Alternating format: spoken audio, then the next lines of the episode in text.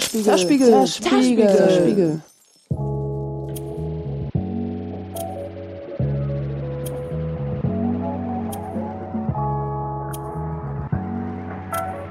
Queer und Kapitalismuskritik.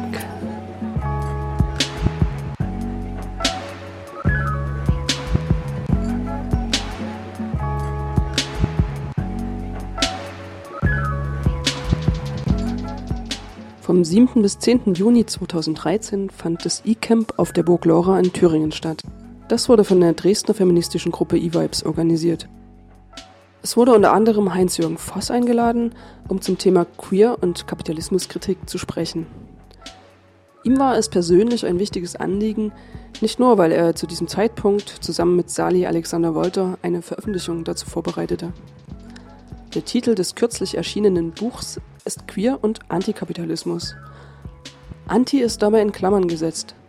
Also ist der Titel lesbar als Queer und Kapitalismus oder Queer und Antikapitalismus. Voss zeigt in seinem Vortrag, dass Queer nicht nur ein Sprachspiel ist, sondern dass mit diesem Begriff konkrete antikapitalistische Praxen verbunden waren und sind.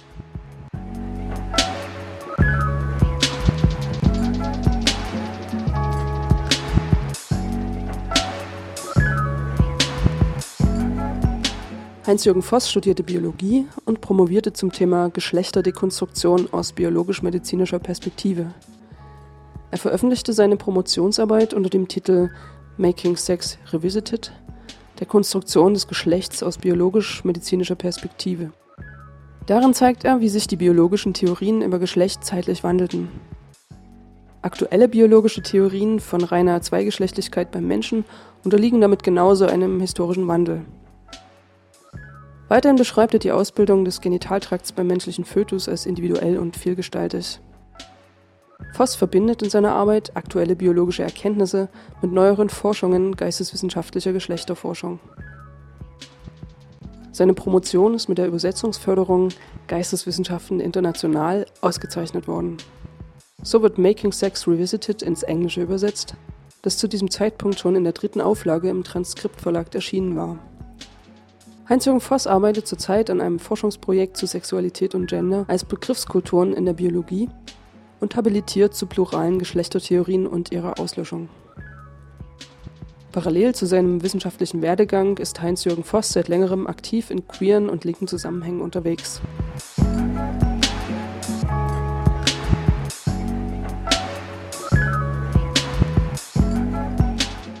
Ihr hört jetzt den Vortrag von Heinz-Jürgen Voss auf dem E-Camp zum Thema Queer und Kapitalismuskritik.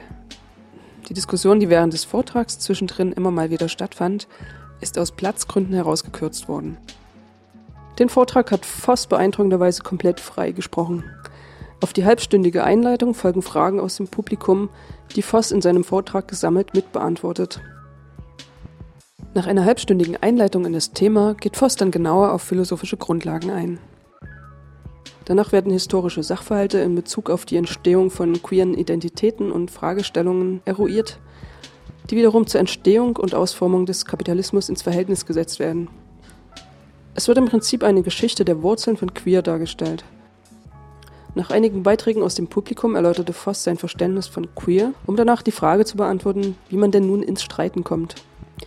Später wurde diskutiert, wie Kapitalismus aus queerer Perspektive angegriffen werden kann. Damit sind anti-identitäre Kämpfe gemeint und die Verkopplung geschlechtlich-sexueller Fragen mit ökonomischen Fragen. Zur Vervollständigung seines Vortrags zog Voss drei Zitate hinzu, um das zu konkretisieren. Die zur Entspannung eurer Ohren zwischengeschaltete Musik hat Kali gemacht und ist dem Album Eclipse entnommen, das auf dem Netlabel Phonocake erschienen ist.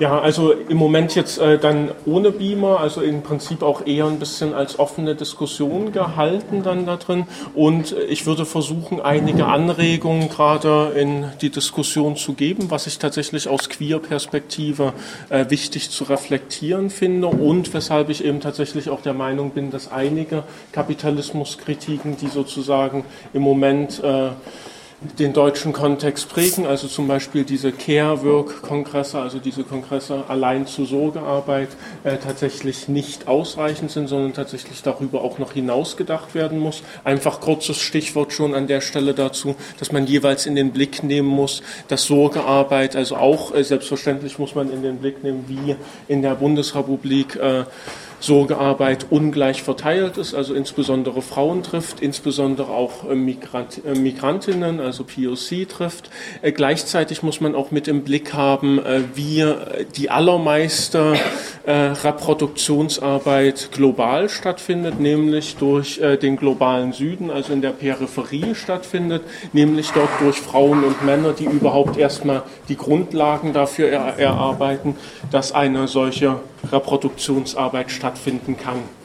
Also Reproduktionsarbeit äh, dann in dem Sinne auch, dass, also einfach als plastisches Beispiel, dass beispielsweise Mobiltelefone erstmal zusammengebaut werden müssen in großen Fabriken häufig, wo Menschen äh, sehr auf Arbeitskraft häufig funktionalisiert sind, ähm, also auch über 14, 16 Stunden am Tag, also tatsächlich höchstens noch ein kleiner abgespaltener Raum für äh, etwas besteht, was dann vielleicht Freizeit genannt werden könnte anderer und wir dann wiederum den Rückbezug dann in, einer, äh, in einem globalen Zentrum, also in äh, dem kapitalistischen Zentrum haben, das sozusagen nur noch mit dem Telefon letztendlich telefoniert wird, also damit eigentlich auch eine emotionale Kommunikation aufrechterhalten werden kann, Sachen kurz geklärt werden können, die aber immer auf der Grundlage schon basieren.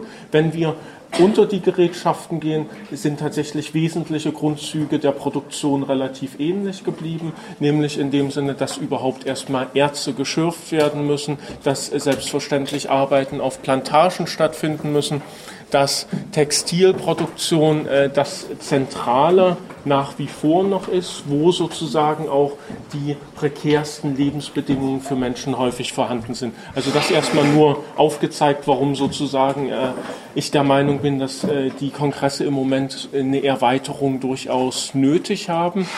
Ähm, ein paar Punkte könnten wir im Folgenden äh, dann noch fokussieren. Ich würde dann kurz äh, sagen, wie, was ich mir vielleicht vorgestellt habe, aber dann auch äh, gern in alle möglichen Richtungen können wir das Ganze entwickeln. Ähm, Vielleicht ganz kurz noch äh, zu mir. Ich äh, arbeite eigentlich eher zu biologisch-medizinischen Geschlechtertheorien und zu Biologie- und medizinethischen Schwerpunkten. Es hat sich jetzt äh, quasi als Resultat davon entwickelt, dass man immer darauf kommt, irgendwann kommen diese Denkweisen, die wir jetzt haben, erst auf. Und äh, sie haben immer eine äh, konkrete Bedeutung. Also es spielt immer die Frage die, eine Rolle, wem nützt das? Also man sieht immer, dass irgendwie Privilegierte, Unterprivilegierte voneinander voneinander geschieden werden. Und äh, an den Stellen kommt man notwendig an äh, die Frage äh, europäische Moderne, Herausbildung des Kapitalismus. Und äh, also Herausbildung auch des äh, globalen Kapitalismus, Kapital, äh, kapitalistisches Wirtschaften gab es durchaus äh, historisch verteilt über unterschiedliche Regionen, aber es konnte niemals so global werden. Äh, und genau diese Fragen interessieren mich dann aus dieser Blickrichtung genauer. Man kommt eben dabei, äh, bei Geschlecht kommt man notwendig auf diese Frage, man kommt bei Sexualität notwendig auf diese Frage und äh, daraus hat sich quasi, also das ist ein äh, Punkt, warum äh, Sali Alexander Wolter und äh, ich auch diesen kleinen Band jetzt machen, Queer und Anti-Kapitalismus, also Anti in Klammern gesetzt, äh, um tatsächlich darauf zu gucken, wie ist jeweils Queer und Kapitalismuskritik äh, verwoben. Das ist auch eine kleine Entschuldigung gleich mit vorweg, weil ich äh, nach der Veranstaltung dann schon bald weg muss, weil wir am Montag das äh, Manuskript beim Verlag haben müssen, also das tatsächlich dann äh, fertig sein soll.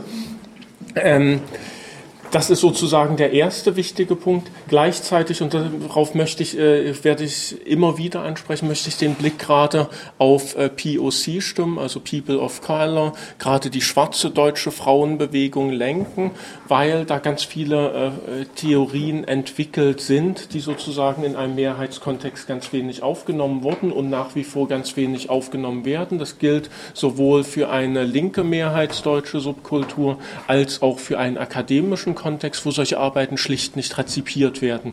Ähm, deshalb da Verweise deutlich machen und äh, deshalb, dass der ein bisschen der andere Ansatz, dass gerade in einer schwulen Bewegung im Moment äh, ein Weißwaschen der Kämpfe stattfindet, also gerade Leute, äh, also eigentlich die Geschichte insofern verdreht wird, dass gerade die Leute, die die Kämpfe gemacht haben, aus diesen rausgeschrieben werden. Also das sehen wir bei der äh, Gay Liberation Bewegung in den USA, wo insbesondere Sylvia Riviera und ähm, Marsha Johnson beispielsweise zwei äh, der äh, führenden ProtagonistInnen äh, der Kämpfe waren, jeweils äh, POC, jeweils äh, der Arbeiterklasse, obdachlos, also sozusagen äh, das wesentliche Elemente waren, die die Kämpfe auch geprägt haben, also die Leute, die in der Christopher Street gekämpft haben, eben gegen die Polizei, also bei den, also das sind, wird immer als initiales Ereignis für die Christopher Street Days, Street Days gelesen.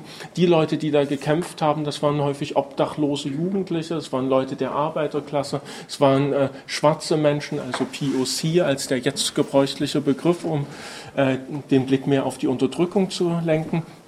Ähm, also insofern und das wird äh, quasi rausgewaschen. Also Silvia Rivera als eine der führenden Köpfe beispielsweise wurde bei dem CSD dann 1973 in New York, wurde sie von Schwulen tätlich angegriffen und äh, von Lesben wurde sie äh, beschimpft, dass sie ja nur eine Frau nachmachen würde. Also äh, insofern tatsächlich auch äh, gerade die Sichtweisen von Trans wurden unsichtbar gemacht. Sie hat sich dann gerade in dieser Situation sehr deutlich durchgesetzt auch. Also sie hat eine äh, sehr flammende Rede da gehalten. Die ist auch äh, auf YouTube einfach mal gucken, ist das Video auch zu sehen. Also sehr deutlich, vier, fünf Minuten. Am, sie hat am nächsten Morgen einen Suizidversuch unternommen. Also insofern tatsächlich auch äh, gestern bei dem Beitrag zur Intersexualität war es schon Thema, immer darauf gucken, wie sind tatsächlich äh, Kämpfe für Menschen konkret gewaltvoll konkret mit Risiko behaftet und äh, was bedeutet es sozusagen für Menschen streiten äh, zu können, streiten zu müssen aber auch und inwieweit ist das aus einer privilegierten Position äh, möglicherweise leichter möglich. Beispielsweise bei aktuellen äh, Demonstrationen, beispielsweise gegen ökonomische Fragen, da ist es dann für Menschen, die irgendwo einen abgesicherten äh, finanziellen Hintergrund haben, die können sagen, ich gehe dahin, ich streite auch intensiv mit, aber sie haben immer sozusagen den Rückzugsraum im Hintergrund, während andere Leute, die das eben nicht haben, tatsächlich äh, sozusagen nackt kämpfen. Also sie haben keinen solchen Rückzugsraum, sie haben keine Möglichkeiten irgendwelcher, äh, äh also es sind tatsächlich existenzielle existenzielle Kämpfe, die auch häufig dann gerade mit Restriktionen gegen äh, arme Menschen, ausgeschlossene Menschen dann äh, behaftet sind. Die, äh, das äh, geht äh, in dem Sinne dann äh, für die USA insofern äh, weiter, dass äh, tatsächlich nach und nach Transmenschen vollständig aus solchen Sachen ausgeschlossen werden, also die entsprechenden Organisationen sich dann entscheiden, dass Transmenschen nicht mehr Mitglied sein dürfen, sondern nur noch klar identifizierte Cis-Frauen und Cis-Männer als Lesben und Schwule, weil man sich damit eine bessere Durchsetzungsfähigkeit der eigenen Forderungen nach rechtlicher Gleichstellung, also nur bürgerlich gedacht, äh, erwartet. Und äh, es gibt äh, massive andere Ausgrenzungen, die auch jeweils äh, extrem gewaltförmig sind. Also in einem extrem kalten Winter hat äh, Silvia Rivera, die selbst auch auf der Straße gelebt hat, vielfach, also eben obdachlos war, äh, Sexarbeit äh, gemacht hat, auch Schutzräume für queere Jugendliche und insgesamt für Jugendliche entwickelt hat, die sie damit aufrechterhalten hat, dass sie selbst Sexarbeit nachgegangen ist, damit andere Leute das sozusagen, also eben diesen Schutzraum erstmal letztendlich haben. in einem kalten Winter hat sie bei der bei dem Lesben- und Schwulenzentrum dann in New York hat sie sozusagen gesagt, lasst uns doch hier schlafen, lasst die queeren Jugendlichen hier schlafen. Äh, das äh, führte keinen Weg rein, also äh, in, selbst in den kältesten Nächten nicht, sondern sie hat Hausverbot dafür dann erhalten. Und das ist genau dieser Punkt. Also wie sind konkret lesbische, schwule Community ausgrenzend? Wie finden da solche Gewalttätigkeiten statt? Und dagegen gab es immer Auseinandersetzungen. Das ist auch so ein Ausgangspunkt von Queer dagegen zu streiten. Gleichzeitig müssen wir im Blick haben, dass allein diese Gay Liberation Bewegung eigentlich eine queere Bewegung war, weil äh, dieses Gay, was heute einfach immer nur als schwul übersetzt wird, das hatte da eine ganz andere Bedeutung. Also das äh, war einerseits äh, so gemeint nicht klar geschlechtlich identifiziert, also der, die Grundlage der Kämpfe war auch immer gegen eindeutige Geschlechtszuweisung beispielsweise äh, zu kämpfen, also sozusagen, dass jeder Mensch weiblich, männlich oder äh, Mann oder Frau sein muss. Und äh, tatsächlich dafür eine Variabilität und es war auch äh, jeweils keineswegs auf Schwul gelöst. Das führt dazu, dass beispielsweise die ersten Gruppen, die sich in der Bundesrepublik bilden, explizit äh, äh, sich auch äh, lesbische Frauen sozusagen häufiger als schwul bezeichnen. Das führt dann wieder zu einem Missverstehen von einzelnen Kämpfen, dass äh, sie insbesondere von Schwulen geführt worden seien, was selbstverständlich nicht der Fall ist. Also es gibt einen sehr schönen Aufsatz, möchte ich anregen, den zu lesen in der Invertito von Christiane Leidinger äh, und der heißt die erste Schwulengruppe war eine Frau. Waltrau Z. Äh, insofern tatsächlich in den Blick zu nehmen, wo sind die Anteile jeweils von Frauen und die sind jeweils ganz massiv, aber auch diese werden aus diesen äh, äh, Auseinandersetzungen herausgeschrieben und die erste Schwulengruppe war eine in Bochum, dann also jetzt äh, 1969, 70 Grad an der Wende. Ähm, also das ein Stück weit erstmal als Hintergrund, warum ich tatsächlich denke, an den Stellen ist ein Weiterdenken überhaupt notwendig. Wir müssen tatsächlich andere Kämpfe in den Blick nehmen und Queer hat tatsächlich hervorragende Ausgangspunkte. Also die Bewegungen waren queer, sie wurden erst bürgerlich und mittelständisch und weiß. Also das ist erst letztendlich dann äh, geworden und es verweist aber auch genau auf aktuelle Probleme, also auf massive Ausgrenzung und auf massive Gewalt in einer explizit schwulen Community. Also äh, das, äh, ihr habt sicherlich auch die Debatten um den äh, Kölner Christopher Street mitbekommen.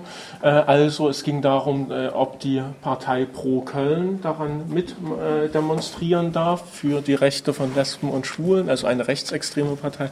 Ähm, und da gab es einflussreiche schwule Stimmen, die gesagt haben, ja, sie sollen und dürfen äh, mit, äh, mit demonstrieren und äh, die sich selbst auch mit äh, deutlichen antimuslimischen Ressentiments geäußert haben. Also beispielsweise eine zentrale Figur, die sich geäußert hat, war Olaf Alp.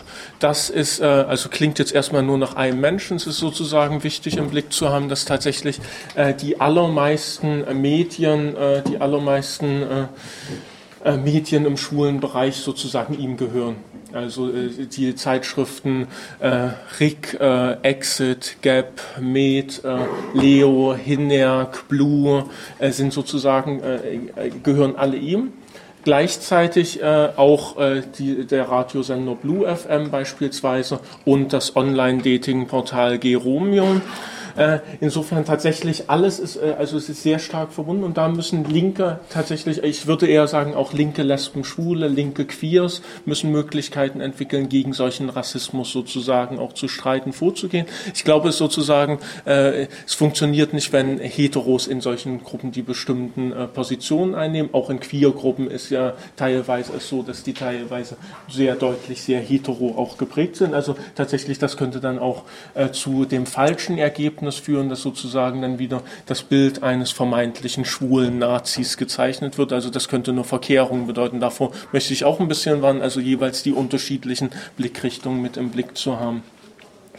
Ähm, ja, also insofern die Kämpfe sind aktuell. Wenn wir uns äh, noch ein letztes Beispiel, das ist ein bisschen viel Vorspann schon, ähm, ein wichtiges Beispiel äh, wo auch Antworten entwickelt werden müssen aus einer linken äh, Szene heraus, ist, dass äh, die beispielsweise, wenn man sich den Schwulenkiez in Berlin anguckt, in Berlin-Schöneberg, Motzstraße, ähm, ist die Grundlage dieses Kiezes Diskriminierung. Also das ist sozusagen die Arbeitsgrundlage, auf denen diese Locations bestehen. Die Diskriminierung richtet sich häufig gegen äh, Menschen, die als nicht mehrheitsdeutsch wahrgenommen werden. Also es gab eine größere Debatte beispielsweise um den Club Connection, aber das ist tatsächlich eher gängig, dass äh, sozusagen beispielsweise als asiatisch wahrgenommene Jungen und Männer keinen Einlass dann teilweise erhalten, weil äh, so ein Zitat von demjenigen von Connection beispielsweise ähm, dann die Gäste nicht kommen also die tatsächlich die Gäste nicht kommen würden. Also wenn zu viele äh, Asiaten in Anführungsstrichen im Raum, äh, also in der Location wären. Und das ist tatsächlich erstmal die eine Diskriminierungsgrundlage. Gleichzeitig haben wir einen vollständigen Ausschluss äh, sozusagen aus einem solchen Szenekiez von Frauen, von Lesben. Also die, sie finden tatsächlich nicht statt. Es gab einige wenige Location, in denen sozusagen noch ein einigermaßen vernünftiges Umgehen möglich war. In einer Location hat, äh, da hat sich immer ein Lesbenstammtisch getroffen, der hat sozusagen, der wurde dann irgendwann einfach nicht mehr bedient, weil die Frauen zu wenig trinken. So, äh, also tatsächlich solche Sachen spielen da jeweils eine Rolle. Gleichzeitig da, ich möchte auf das Grundproblem hinaus, inwieweit kann es überhaupt sein, dass äh, tatsächlich Räume für als vollständig Männerräume definiert werden, also dass tatsächlich Frauen, äh, nicht klar geschlechtlich identifizierte Personen davon vollständig ausgeschlossen sind. Das ist tatsächlich, eigentlich läuft das jeder queeren Handlung, jeder äh, auch Selbstbestimmung zuwider, selbst wenn man der Meinung ist, dass äh, wenn irgendwelche Sexläden äh, benötigt, auch SM-Sexläden und ähnliches, also äh, gibt es gute Gründe durchaus für. Äh, bedeutet das nicht, dass die sozusagen nur für eines von Geschlechtern anhand festgemacht, anhand bestimmter Merkmale, an denen dann auch vielfach Diskriminierung stattfindet, äh, dass das überhaupt dann äh, geduldet werden darf. Also das ist sozusagen aus meiner Sicht ein grundlegender Verstoß gegen das Antidiskriminierungsgesetz und beispielsweise in New York wären solche Dinge nicht möglich. Also das ist selbstverständlich das Location Locations offen sein müssen und dann müssen eben die Betreiberinnen, Betreiber, also meistens Betreiber, äh, darauf äh, achten, dass sie tatsächlich, äh, also dass es möglicherweise unterschiedliche Sexräumlichkeiten dann auch gibt, wo sozusagen Leute mit verschiedenen Präferenzen dann auch, äh, auch Sex haben können. Also das sozusagen jetzt nicht, das äh, Reden geht nicht in Richtung jetzt einer Prüderie und diese zu entwickeln, sondern tatsächlich Möglichkeiten zu schaffen, genau so etwas diskriminierungsfrei zu leben. Darum gab es übrigens auch äh, in äh, solchen Communities äh, größere Debatten. Beispielsweise bei Geromeo gab es eine stärkere Debatte darum und Geromeo hatte explizit gefordert, äh, dass äh, Schwule einen Penis haben müssen. Also wer sich in diesem Datingportal anmeldet, müsse einen Penis haben, sonst sei er äh, quasi dann äh, sei das nicht möglich. Also weil Leute da einen Penis erwarten müssen. Das ist genau diese Diskriminierung, die gemacht wird, also wo Menschen tatsächlich ausgeschlossen werden und gerade eine eigene Identifikation äh, nicht möglich ist. Ähm, kleiner Schlenker nochmal, äh, dann würde ich tatsächlich sagen, was ich äh, eigentlich sagen wollte. Das ist so ein bisschen. Ähm, ähm, in der Frauen-Lesben-Bewegung sind solche Debatten wesentlich grundlegender. Also es kommen auch durchaus zum Beispiel rassistische Vorfälle, äh, tauchen immer wieder auf. Sie sind tatsächlich aber äh, grundlegender schon behandelt, in, also sie sind grundlegender in der Diskussion. Ähm, entsprechend also seit äh, den 1980er Jahren ist eine schwarze deutsche Frauenbewegung aufgekommen und sind gerade auch sehr viele äh, POC, queere, lesbische Gruppen aufgekommen. Also äh, schon äh, 1990 äh, in der Größenordnung, ich weiß jetzt nicht genau das Jahr, aber etwa 1990 äh, der Schabeskreis, also ein Zusammenschluss jüdischer Frauen beispielsweise, beziehungsweise äh, von Frauen, die sozusagen sich über äh, jüdisch sein austauschen möchten. Also das war nicht Grundbedingung, um dabei äh, daran Anteil haben zu können. Es äh, ist eine türkeistämmige Selbstorganisation aufgekommen, auch schon 1992. Also das setzt sozusagen alles ein. Da sind sehr viel äh, auch lesbische Frauen gerade mit äh, aktiv. Insgesamt in solchen äh, Zusammenhängen, auch insgesamt in der schwarzen deutschen Frauenbewegung. Vielleicht in die Richtung gleich an der Stelle nochmal ein, zwei Literaturempfehlungen gleich. Also einerseits würde ich empfehlen, sind, äh, ist ganz viel passiert, was auch für den akademischen Kontext extrem relevant ist, viel zu wenig zur Kenntnis genommen wird. Also beispielsweise die Arbeiten von Les Migras, also der migrantischen Gruppe der Lesbenberatung in Berlin.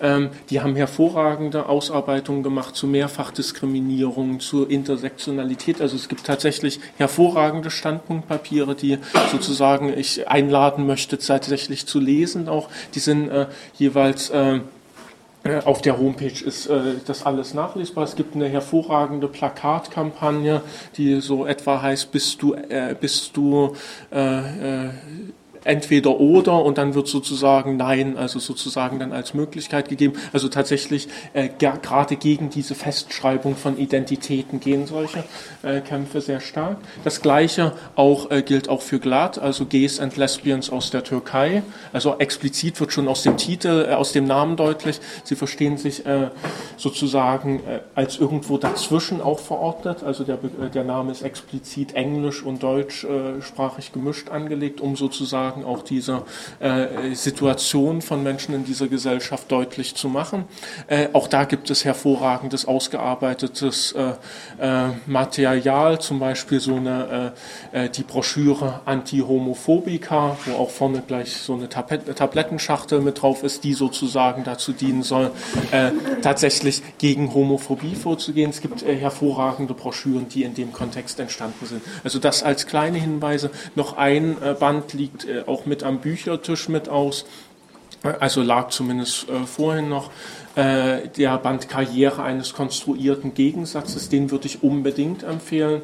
Das, also der Untertitel ist Zehn Jahre Muslime versus Schwule. Also wie wurde äh, ein klar identitäres Feindbild zwischen Menschen aufgebaut und wie wird das immer rassistisch bestätigt? Und da tatsächlich der Band insofern exzellent, weil er ähm, weil, weil er tatsächlich äh, von den wesentlichen Wissenschaftlerinnen in diesem äh, äh, Feld sozusagen äh, jeweils kurz gebündelte Aufsätze enthält, jeweils vier, fünf Seiten, gut lesbar, jeweils gestaltet ist äh, und aber damit auch Anregungen immer zum Weiterdenken enthält. Also eben von den zentralen ProtagonistInnen in dem Themengebiet. Den gibt es im Moment noch, wahrscheinlich noch ein, zwei Wochen in der ersten Auflage im Selbstverlag erschienen, der äh, also so liegt er auch am Büchertisch aus. Ansonsten bestellbar bei Cora Yilmaz Günay, also auf äh, äh, seiner Homepage äh, unter Yilmaz-Günay, also äh, Günay ohne Ü-Striche,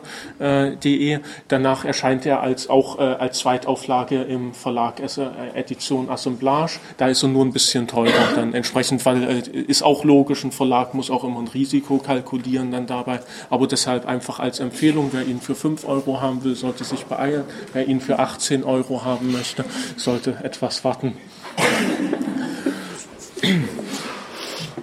Ja, das ein bisschen erstmal, äh, also ich wollte sozusagen erstmal dieses Problemfeld abstecken, wo, glaube ich, schon daraus deutlich wurde, was äh, queer immer schon mit Kapitalismuskritik, mit grundlegender Ausgrenzung zu tun hat. Also die Leute waren eben aus der Arbeiterklasse, sie waren und sind äh, rassistisch diskriminiert. Also sozusagen diesen Blick äh, tatsächlich sehr stark in, äh, äh mit äh, im Blick zu haben und äh, sozusagen dann sich anzugucken, wie werden eigentlich solche Kämpfe erst einerseits weiß, wie werden sie klar definiert männlich und können überhaupt, also warum verhandelt man auf einmal nur noch in solchen Identitäten Identitäten und warum kommen überhaupt solche, äh, solche Forderungen wie die Homo-Ehe auf, die niemand aus einer Frauen-Lesben-Bewegung oder auch niemand aus einer schwulen Bewegung eigentlich jemals haben wollte. Also wie können sich solche Forderungen eigentlich durchsetzen und da ist einiges Handlungspotenzial auch gegeben. Ähm, was ich äh, äh im Folgenden noch ein bisschen äh, darstellen könnte, wäre einerseits äh, ein bisschen nochmal die globale Perspektive. Das würde ich gern sozusagen immer mal noch einweben. Wie äh, muss man die jeweils mit im Blick haben und äh, sozusagen äh, von dieser globalen Perspektive ausgehen? Wie hat sozusagen das Arbeiten von Menschen, die Reduzierung zur Arbeitskraft, die Funktionalisierung in Fabriken, aber auch eine stärkere Dienstleistungsorientierung, wie hat das gerade mit äh, Geschlecht und Sexualität zu tun? Äh, und aber auch, wie kommen damit auch notwendigerweise Spannungen auf? Also diese Dienstleistungsorientierung, Individualisierung, Flexibilisierung, wie sie gerade zum Beispiel die Bundesrepublik Deutschland prägt, die prägt gerade die meisten Länder, äh, die meisten anderen Länder so nicht. Und das bedeutet, dass da schon eine Missstimmung sein kann, beziehungsweise, dass einfach gesagt werden kann, ja, na, wir haben ja jetzt Dienstleistungsorientierung, also wir können ja das alles individueller entwickeln, aber ihr, ihr diskriminiert ja noch und sowas. Also wie ist das durch die Anlage schon von den äh, Produktions- und Herrschaftsverhältnissen wesentlich strukturiert und da tatsächlich sehr grundlegend drauf zu gucken. Ähm, ein anderer äh, Punkt, äh, den ich ein bisschen noch, äh, also das, das, wäre dann der eigentliche Input, ähm, äh, stark machen würde. Einerseits äh, tatsächlich äh, sich mal anzugucken, wie finden konkrete Kämpfe erstmal von äh, Frauen statt, also erstmal von bürgerlichen Frauen, wenn man jetzt äh, auf Europa fokussiert bleibt. Äh, was sind sozusagen die Ausgrenzungen, die mit einer bürgerlichen Gesellschaft aufkommen? Warum sind die allerdings nicht auf die gesamte Bevölkerung zu übertragen? Also warum sind die Lebensverhältnisse von arbeitenden Menschen immer andere, also von den lohnabhängigen und ausgebeuteten Menschen?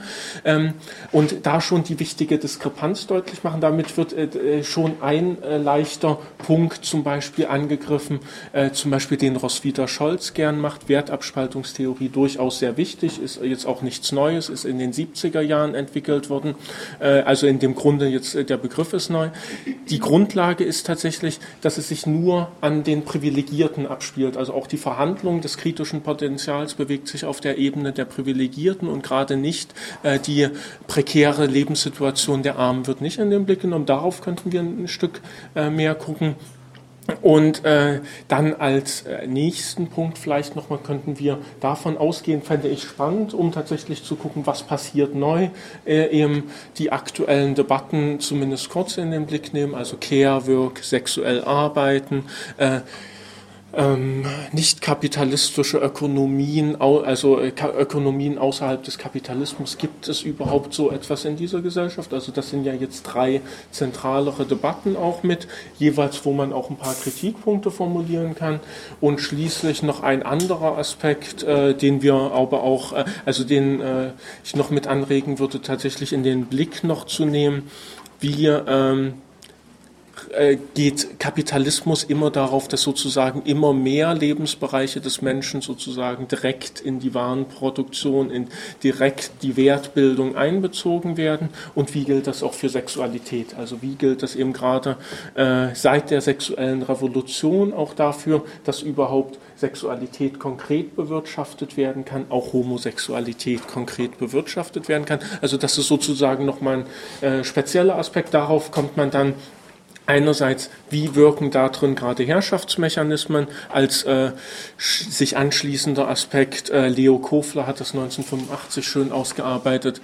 Wie werden Menschen dadurch gerade, also dadurch, dass sie sich selbst nur noch innerhalb von Kapitalismus erleben und alles, was sie denken, wahrnehmen können, fühlen und ähnliches, also selbst äh, etwas, was emotional, leidenschaftlich und ähnliches gilt, nur noch über Kapitalismus wahrnehmen, wie werden sie damit immer stärker in diese Ordnung gebunden und ist es damit immer schwerer, aus dieser auch auszubrechen, also über dieses Erleben, dass man da drin ist.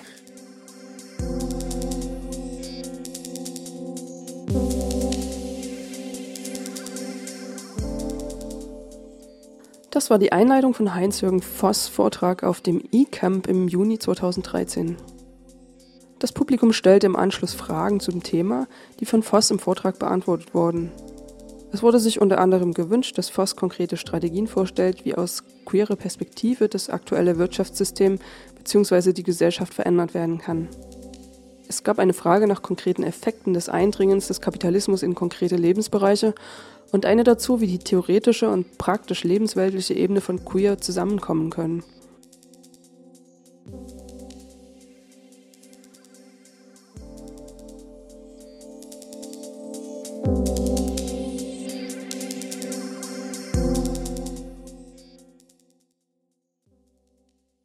Deshalb vielleicht, wer sich auch Notizen machen möchte, sozusagen immer schon auch gucken, was kann sich daraus ableiten für unser eigenes Streiten und Kämpfen. Also ich kann nur ein, zwei, drei Anregungen geben, die ich schon einen wichtigen Schritt finde, die sozusagen nicht gleich in die Auflösung des Kapitalismus vielleicht münden, aber die zumindest schon dazu führen, dass eine privilegierte Position verlernt werden kann und tatsächlich damit ein anderes Sprechen möglich werden kann. Also würde ich äh, nachher gleich noch genauer erläutern, was ich damit konkret äh, meine.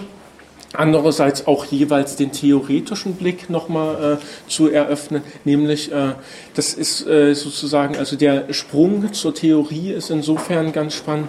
Ähm, also einerseits haben wir, glaube ich, äh, im deutschsprachigen Raum im Moment äh, sowohl praktisch als auch theoretisch das Problem, dass mit queer häufig gerade nicht mehr dieser Hintergrund verbunden ist. Also dass tatsächlich eine, äh, die Kämpfe teilweise so aus einer privilegierten Position, also auch nur mit entsprechenden Sichtweisen, also ohne der Reflexion der eigenen Position geführt werden, dass sozusagen andere Sichtweisen nicht im Blick sind und es eben auch gerade nicht mehr in dieser queeren Tradition beispielsweise stehen würde, wie die ich erstmal jetzt abgezeichnet habe. Also dass da konkrete Probleme sind äh, und es darum gehen muss, tatsächlich die, eine eigene privilegierte, eine eigene weiße Position, also weiß in dem Sinne von hegemoniale Position zu verlernen und davon ausgehend äh, zu einem Streiten zu finden und aber auch es darum gehen muss, dass gerade die Leute, die marginalisiert sind, die tatsächlich äh, die Leidtragenden sind, die von Gewalttätigkeit, von Risiken besonders betroffen sind, die es deshalb auch schwerer haben zu sprechen. Also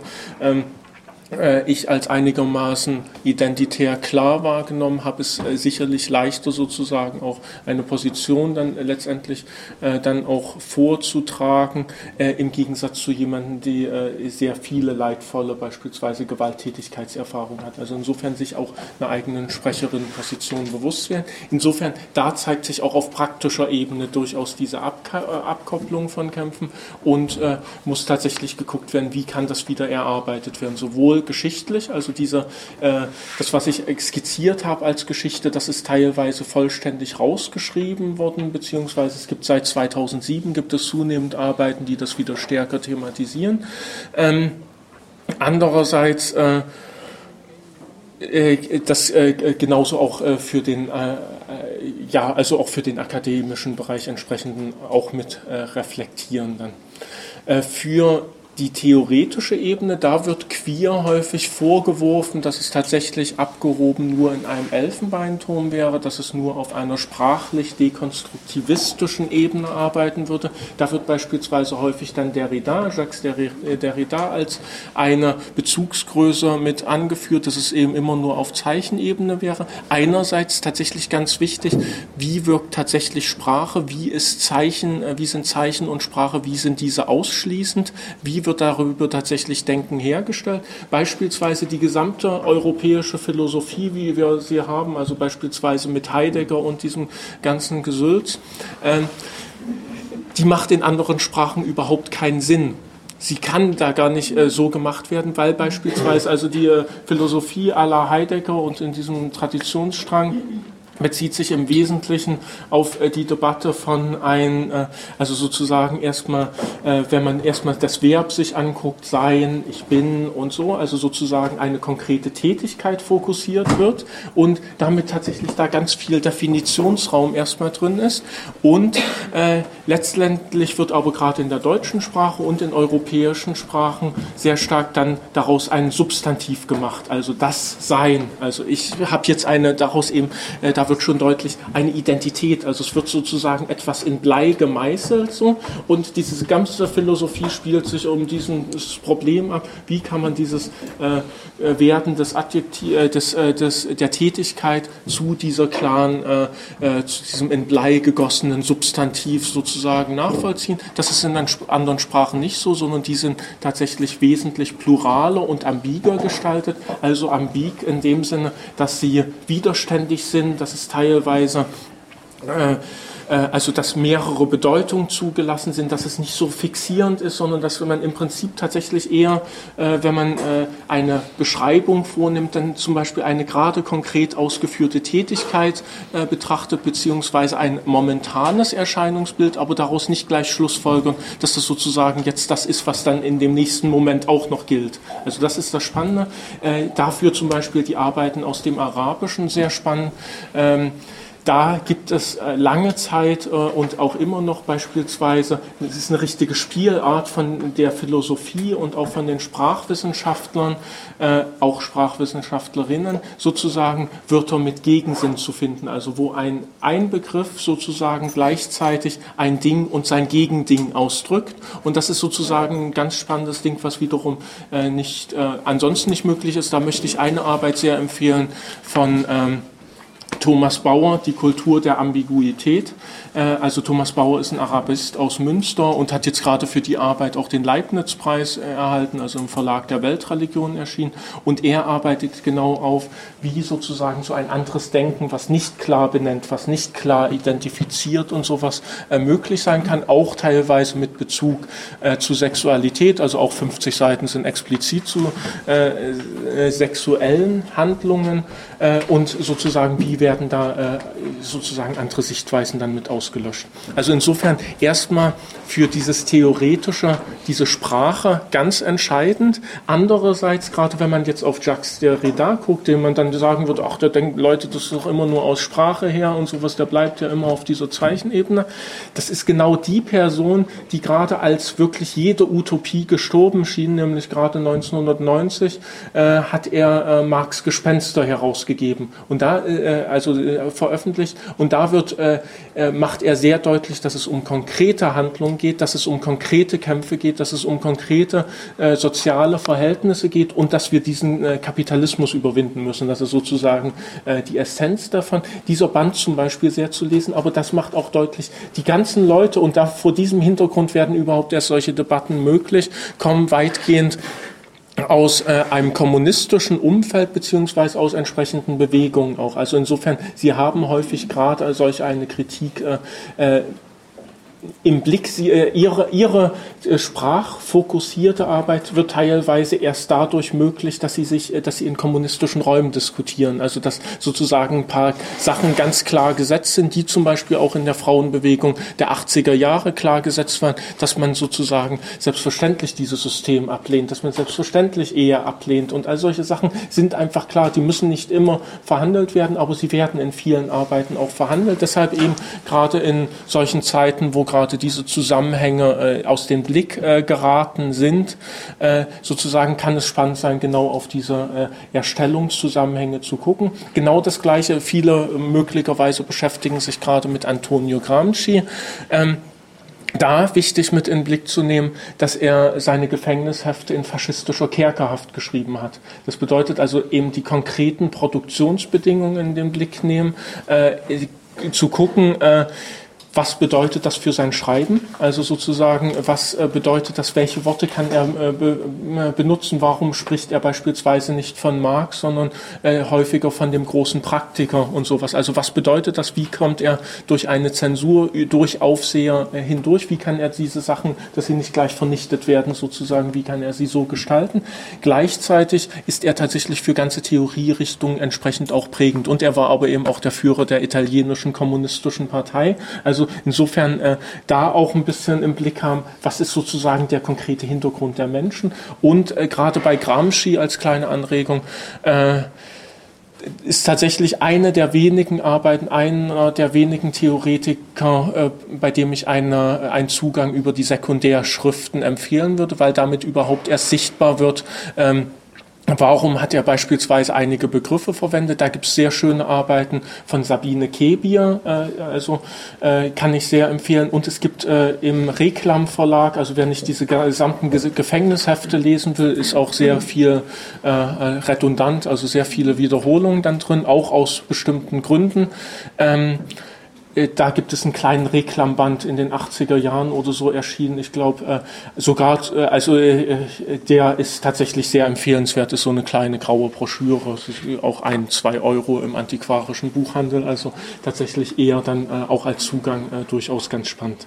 Also das äh, ein bisschen äh, kurz gleich zu Praxistheorie an der Stelle. Also auch die theoretischen Kämpfe, die gehen immer in Praxis über und beispielsweise, ähm, also so haben Sally und ich jetzt äh, auch interpretiert, eine der tatsächlich kapitalismuskritischsten Handlungen, äh, die überhaupt gemacht werden konnten, auch war beispielsweise die Ablehnung des Zivilcouragepreises äh, äh durch Judith, äh, Judith, Butler beim äh, Berliner CSD. Also sie hat sich gerade mit migrantischen Organisationen vor Ort getroffen, mit POC-Gruppen äh, und sie hat von den rassistischen Ausgrenzungen von einigen der Protagonisten dieses CSDs erfahren, also beispielsweise Jan Fettersen ist immer so eine rassistische Stimme, die immer in der Taz schreiben darf, unter anderem. Ähm, und äh, sozusagen vor diesem Hintergrund, vor diesem Informieren, aber auch tatsächlich einerseits wird diese Verbindung deutlich, es muss offensichtlich konkret an den Kämpfen von Menschen sein. Also Butler einfach als Philosophin, als Theoretikerin hätte möglicherweise diesen Zivilcouragepreis so nicht abgelehnt, sondern möglicherweise hat gerade dieses äh, äh, diese Diskussion gerade mit betroffenen Menschen sozusagen, von Rassismus betroffenen Menschen dazu geführt, dass sie ihre Entscheidung getroffen hat. Gleichzeitig ist die Kritik, die sie übt, wesentlich weitreichender, als wenn Menschen einfach nur sagen würden, ja, na, es hat sich alles so ökonomisiert, es wird alles nur so wirtschaftlich betrachtet, sondern sie streitet gegen konkrete Ausgrenzung, die innerhalb dieses Systems passiert. Gleichzeitig selbstverständlich auch äh, bei Butler äh, ist einige äh, Kritik an Auslassungen und Ähnlichem äh, durchaus berechtigt. Aber deshalb, ähm, ich finde, es ist wenig produktiv, das Menschen vorzuwerfen. Also man kann mit denen kritisch diskutieren, finde ich immer gut. Ähm, ich finde es spannender, dann tatsächlich zu gucken, was mache ich draus? Also was ist sozusagen, also nicht immer irgendwelche Sachen, Theorien in Blei zu meißeln, sondern eben äh, davon ausgehend neue Dinge zu entwickeln. Also und da zu gucken, Foucault hat einige Sachen sehr richtig erkannt, bei einigen Sachen erzählt er sehr viel Blödsinn. Das gleiche gilt für Butler, das gleiche gilt äh, möglicherweise für mich. Mit dem richtig erkannt müsstet ihr äh, entscheiden. Mit Blödsinn, das kann ich sagen. Ähm, sozusagen eben äh, bei solchen Sachen jeweils äh, eben tatsächlich immer auf konkrete Positionen, auf deren Sprecherinnen Positionen gucken und aber auch, was mache ich damit, wo nehme ich mir aus welcher Theorietradition irgendwelche Denk Dinge her und mache selber etwas damit. Ähm, noch einen äh, kleinen Schlenker, noch einen letzten Punkt dann dazu, äh, dann äh, tatsächlich die Praxistheorie eben ein bisschen äh, äh, höre ich da auf zu reden mit. Ähm, zum Beispiel bei Marx wird sehr äh, gut deutlich, also ist es mir ein Rätsel, warum das in äh, dem deutschsprachigen Marxismus äh, äh, nicht reflektiert wurde. Er hat klare Ausführungen beispielsweise zu Kolonialismus. Also er führt klar aus, das, was wir sozusagen in europäischen Kontext sehen mit der Ausbeutung, mit der Spaltung der Menschen in äh, Klassen, mit der Unterdrückung äh, von Lohnabhängigen, das sehen wir sozusagen in extremster Form sozusagen oder die Grundlage für diese Entwicklung, also diese Grundlage, dass das so möglich ist, ist die Sklaverei, also ist die Kolonisierung Ordnung der Welt. Das sagt Marx ganz klar. Das taucht in diesen marxistischen deutschsprachigen Betrachtungen wiederum nicht auf. Ähm, und äh, da er schreibt da auch wieder ganz viel Mist. Also er hat teilweise in Bezug auf Spanien hat er einige rassistische Ressentiments. Mit Indien muss man sich nicht beschäftigen wegen äh, ja das kann man einfach theoretisch nicht klar fassen und so und deshalb äh, verweigert er sich dem. Das ist auch äh, irgendwo drin, aber er hat auch klare Ableitungen. Insofern immer Leute kritisch diskutieren als Anregung.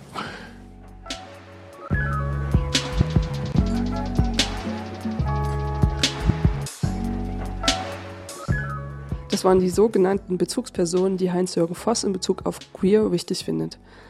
Wenn euch das jetzt zu theoretisch war, lasst euch nicht entmutigen und hört weiter, denn es wird ab jetzt wieder praktischer und konkreter. Voss geht nun auf die Geschichte von queer in Bezug auf Kapitalismus und seine Entstehung ein.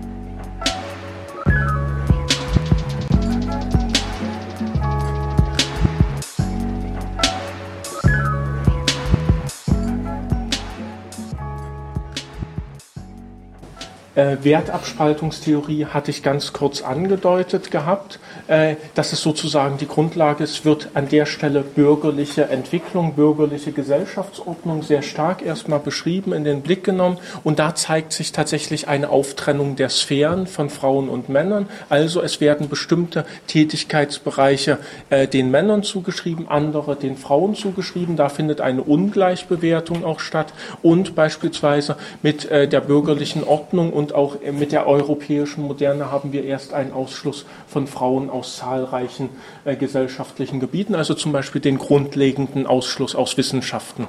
Das ist sozusagen das, was sich äh, da ergibt. Wir wissen auch, dass äh, mit der französischen Revolution etwas anderes möglich gewesen wäre. Also es wurde tatsächlich der, die Emanzipation der Menschen äh, gefordert und äh, das ist insofern in Bezug auf äh, auch auf Geschlecht sozusagen auch äh, durchaus eine realistische Forderung gewesen, weil tatsächlich massive Kämpfe gerade von Frauen geführt wurden. Also das ist äh, wird äh, Revolution wird häufig sehr männlich identifiziert und sowas ist tatsächlich nicht der Fall, sondern beispielsweise der Marsch nach Versailles, also das war ein Frauenmarsch, also 10.000 Frauen, insbesondere Frauen, also fast ausschließlich Frauen marschierten nach Versailles und haben da äh, beim äh, König nicht, äh, bei der königlichen Familie nicht nur Preisbeschränkungen für Brot durchgesetzt. Das war sozusagen äh, ein wesentlicher Ausgangspunkt. Insofern auch passend, dass wir im Kornspeicher sind, weil tatsächlich einige auf, äh,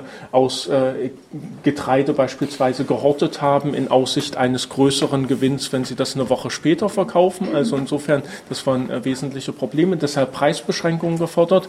Ähm, Gleichzeitig sind Sie auch dafür verantwortlich, dass Menschenrechte durchgesetzt werden äh, äh, wurden, also dass sozusagen äh, die königliche äh, Familie ein entsprechendes Dekret unterzeichnen musste und als Unterpfand auch nach Paris mitkommen musste, also zu dem schnöden Volk, um äh, sozusagen damit dann zu bestätigen, dass sie äh, das äh, auch umgesetzt haben. Was ich deutlich machen will, diese Kämpfe fanden von Frauen direkt in der Gesellschaft statt. Also es waren Frauenkämpfe, die geführt wurden. Es ist nicht nur eine Theorie, also nur jetzt auch nicht äh, äh, als Abwerten, es ist nicht nur theoretische Aushandlung, also da gibt es auch Schriften, die äh, Ende des 18. Jahrhunderts erscheinen und gerade äh, die Rechte von Frauen einfordern, also tatsächlich auch Geschlechterpositionen diskutieren und Rechte von Frauen einfordern und äh, tatsächlich einige Veränderungen dann auch erreicht werden können nach und nach.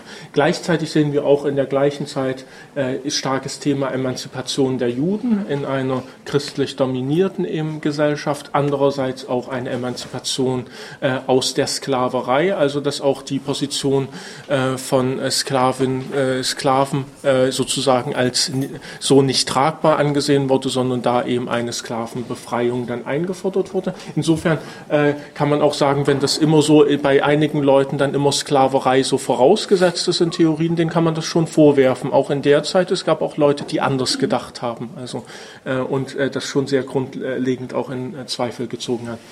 Ähm, für Geschlecht bedeutet das also diese Auftrennung dieser Bereiche. Es werden jetzt auch klar natürlich Zuschreibungen getroffen, also gerade über äh, Naturgegebenheiten werden klare Differenzierungen dann getroffen und wird eine Abwertung der Frau betrieben. Auch da finden jeweils Diskussionen statt, also auch in Biologie, Medizin, aber als Ergebnis zeigt sich, dass äh, Frauen für wissenschaftliche Tätigkeiten als nicht tauglich betrachtet werden und ähnliche Sachen. Also tatsächlich diese Begründung gerade über Natur. Ähm, insofern das auch für aktuelle Debatten stark im äh, Blick äh, mitzuhaben. Also wo wird auch wieder auf eine äh, vermeintliche Natur verwiesen und damit eigentlich Möglichkeiten bestritten, äh, beschnitten. Ähm, es ist äh, tatsächlich eine Grundlage von emanzipatorischen Streiten also fast durchgängig gewesen, zu sagen, nein, äh, wir sind nicht durch irgendwelche natürlichen Schranken beschränkt, sondern wir, äh, das sozusagen die Position der einen eine andere von den anderen Menschen ist, das hat sozusagen äh, eine Grundlage in der gesellschaftlichen Ungleichbehandlung. Das sieht man in den Klassenkämpfen sehr stark, das sieht man auch in den Geschlechterkämpfen auch genauso stark. Also insofern da ein einen Blick mit drauf haben. Also gerade da Ungleichbehandlung, äh, die äh, als weiblich betrachteten Bereiche werden als geringschätziger betrachtet, nicht oder gering entlohnt und all solche Sachen, was sich bis heute auch weiterhin fortsetzt und immer durchzieht. Ähm, für die Arbeiterbevölkerung galt das in der äh, Sicht nicht, sondern da waren tatsächlich, äh, das macht Martha Mammutzai in ihrem Band äh, Schwarze Frau, äh, Weiße Herren, auch für Europa sehr gut deutlich. Äh, sie äh, da galt es sozusagen, dass tatsächlich alle, sowohl Männer als auch Frauen, Schwerstarbeit leisteten Und das war unterschiedslos, also tatsächlich die gleichen Tätigkeiten, der Zugang zu Manufakturen und Fabriken, also die Eröffnung von diesen überhaupt erst, der lief über Frauen. Also zunächst haben wir sowohl in Manufakturen als auch in Fabriken insbesondere Frauenarbeit. Erst später verschiebt sich das ein Stück weit. Ähm, insofern aber immer ganz relevant Frauen da jeweils mit drin. Und da ging es auch nicht um irgendwie, dass Frauen geschont werden worden wären, auch wenn bürgerlich diese Ideale verbreitet werden, eine Frau sei schwächer oder ähnliches. Selbstverständlich äh, leisteten Frauen genau die gleiche Arbeit und häufig äh, über 14 oder 16 Stunden. Ihnen wurden nur die wenigen äh, sich langsam herausbildeten herausbildenden Aufstiegschancen verwehrt, also beispielsweise die wenigen Qualifikationsmöglichkeiten erhielten Frauen nicht. Deshalb wurde schon eine Positionsabtrennung äh, darüber betrieben. Andererseits äh, waren äh, die Löhne für Frauen und äh, also häufig deutlich geringer, also tatsächlich eher als Taschengelder zu bezeichnen, also häufig unter 60 Prozent unter den Männerlöhnen bei gleicher Tätigkeit. Und eine bedeutende Frauenrechtlerin Hedwig Dom in der Zeit würde ich empfehlen, ist auch frei online zugänglich von ihr, das Buch Die Antifeministen. Sie argumentiert schon ganz äh, klar gegen dieses Postulat immer, dass Frauen eine schwächere Konstitution hätten, weniger Muskelkraft und ähnliches. Sie sagt, wir sehen doch jeden Tag in den Fabriken und in der Landwirtschaft, dass das keineswegs gegeben ist. Frauen und Männer leisten dort die gleiche Arbeit. Das ist sozusagen eine Argumentation, die gesetzt ist und hinter die einige andere Positionen deutlich zurückgehen. Ähm, die Lebensbedingungen der Armen insofern einerseits da zeigt sich, also sie leisten alle Schwerstarbeit. Äh, auch in dem äh, konkreten Leben der Menschen zeigen sich äh, diese Sph äh, Sphärentrennungen zwischen weiblicher und männlicher Sphäre gerade nicht, sondern wir können uns vorstellen, tatsächlich Menschen haben in einem ganz kleinen Zimmer häufig gelebt, also tatsächlich eine Familie in einem kleinen Raum, also vielleicht bis äh, zwischen diesen zwei Fenstern die, äh, die eine Ecke, wenn man sich das quadratisch vorstellt oder rechteckig. Ähm, Insofern tatsächlich, da ist keine Möglichkeit für Sphärentrennung in irgendeiner Weise gegeben, sondern es ist tatsächlich, äh, alle leben zusammen und es ist selbstverständlich auch nicht die bürgerliche teilweise Brüderie umsetzbar. Selbstverständlich bekommen Kinder auch mit, wenn äh, irgendwelche, wenn äh, sozusagen Erwachsene sexuelle Handlungen ausführen. Also das ist sozusagen äh, nicht irgendwie voneinander getrennt. Selbstverständlich kein Mobiliar, sondern häufig eher äh, äh, Stroh oder ähnliche Sachen einfach zum Schlafen. Also äh, tatsächlich das genau im Blick haben, diese Lebensbedingungen im Blick haben, äh, unerträgliche hygienische Zustände, also häufig zwischen den äh, Häusern der armen Bevölkerung war gleich der Abwasser Kanal, also sozusagen der Weg war durch die Scheiße aufgeweicht, äh, die in der Mitte lang floss. Also Leute mussten auch, Kinder mussten immer durchwarten. Äh, Insofern, äh, vielleicht diesen Film kennt wahrscheinlich jede, jeder. Der, der kleine Lord kommt immer um Weihnachten rum. So Dieses kleine Armenviertel, wo tatsächlich das dargestellt ist mit diesem Rinnsal in der Mitte, das ist sozusagen, so kann man sich das vorstellen, das ist nicht als Kanalisation irgendwie abgetrennt, sondern die Menschen müssen durchwarten auch. Also das äh, und äh, entsprechend verbreitete Krankheiten. Und das gilt alles nicht äh, für das 19. Jahrhundert, sondern das gilt für das frühe 20. Jahrhundert. Also Kinderarbeit haben wir im frühen 20. Jahrhundert.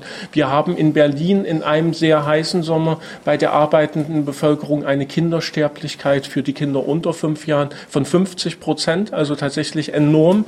Ähm, und also das ist äh, alles sozusagen ganz neu, sozusagen. Also das ist im 20. Jahrhundert jeweils äh, die Zustände. Und wir haben häufig eine Lebenserwartung, also eine Kindersterblichkeit häufig von um die 30 Prozent bis zum fünften Lebensjahr äh, und eine Lebenserwartung häufig von 30 bis 35 Jahren. Also äh, insofern tatsächlich viele Menschen wären sozusagen äh, schon äh, von uns jetzt zum Beispiel schon sehr im fortgeschrittenen Alter in dem Vergleich. Und das muss man jeweils im Blick haben. Also daraus wird auch deutlich, warum beispielsweise eine proletarische Frauenbewegung andere Forderungen aufmacht als eine bürgerliche Frauenbewegung, nämlich eine bürgerliche Frauenbewegung auch sehr daran interessiert ist, eigene Privilegien äh, letztendlich zu sichern, also ihr Vorrecht, das sie gemeinsam mit dem bürgerlichen Mann hat, also auch an Eigentum, dieses äh, zu erhalten und dieses zu befestigen. Insofern das nur ein bisschen so deutlich ausgeführt, weil damit deutlich wird, dass äh, äh, viele Theorien, die gerade aktuell in der Geschlechterforschung auch entwickelt werden und die immer nur an diesem bürgerlichen Idealbild festhalten, tatsächlich die Realität verfehlen. Also sie treffen die Lebensbedingungen von 80 oder 90 Prozent der Bevölkerung gerade nicht.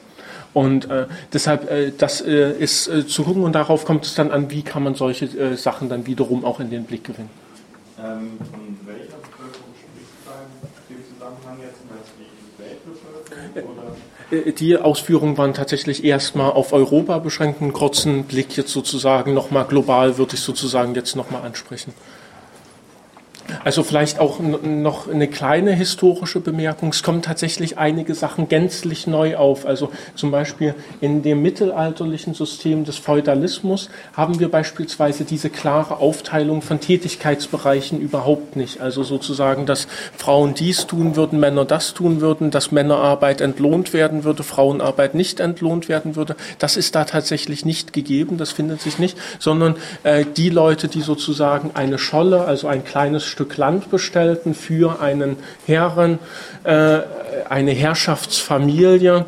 Äh, die mussten sozusagen alle zusammenarbeiten, um dieses Land zu bestellen. Da waren Tätigkeitsbereiche nicht getrennt. Es war auch nicht getrennt irgendwie etwas wie Erwerbsarbeit und Reproduktionsarbeit. Also diese klare Aufspaltung gab es äh, so tatsächlich nicht. Und äh, es gab äh, auch keine unterschiedliche Entlohnung. Also die Abgaben, die geleistet werden mussten für einen solchen Bereich, die bezogen sich, einen Moment noch, die bezogen sich gerade auf äh, äh, eben tatsächlich auf das bestellte Stück Land und diese Abgaben mussten der Herrschaft geleistet werden und der Kirche geleistet werden. Also das sind die wesentlichen Unterschiede und das immer mit im Blick haben. Also wie prägt sich tatsächlich eine Geschlechterordnung, wie wir sie heute haben, wie prägt die sich erst aus? Also im Mittelalter gab es Patriarchat, begründet über christliche Religion, aber es hatte keineswegs diese funktionalen Auswirkungen, wie es sie im Kapitalismus findet.